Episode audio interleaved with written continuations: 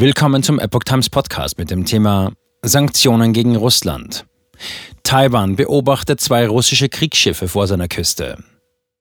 Ein Artikel von Epoch Times vom 28. Juni 2023. Taiwan hat am Dienstag zwei russische Kriegsschiffe vor seiner Ostküste entdeckt.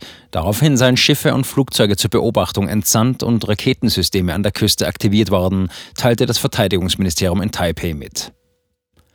Demnach fuhren die russischen Schiffe von Süden nach Norden durch die Gewässer östlich der Küste. In welcher Entfernung teilte das Ministerium jedoch nicht mit.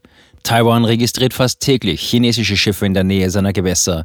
Peking betrachtet das demokratische und selbstverwaltete Taiwan als abtrünniges Gebiet, das es wieder mit dem Festland vereinigen will, notfalls mit militärischer Gewalt. Die Präsenz russischer Kriegsschiffe ist allerdings ungewöhnlich. Die staatliche russische Nachrichtenagentur Interfax berichtet am Dienstag, dass Russlands, Zitat, Abordnung von Kriegsschiffen der Pazifikflotte nach der Durchquerung des südchinesischen Meers die philippinische See erreicht habe. Die Kriegsschiffe absolvierten Aufgaben im Rahmen einer weiträumigen Meeresüberquerung, die, Zitat, eine Simulation einer Seeschlacht zur Abwehr eines Raketenangriffs eines simulierten Feinds auf See beinhalte, berichtete Interfax.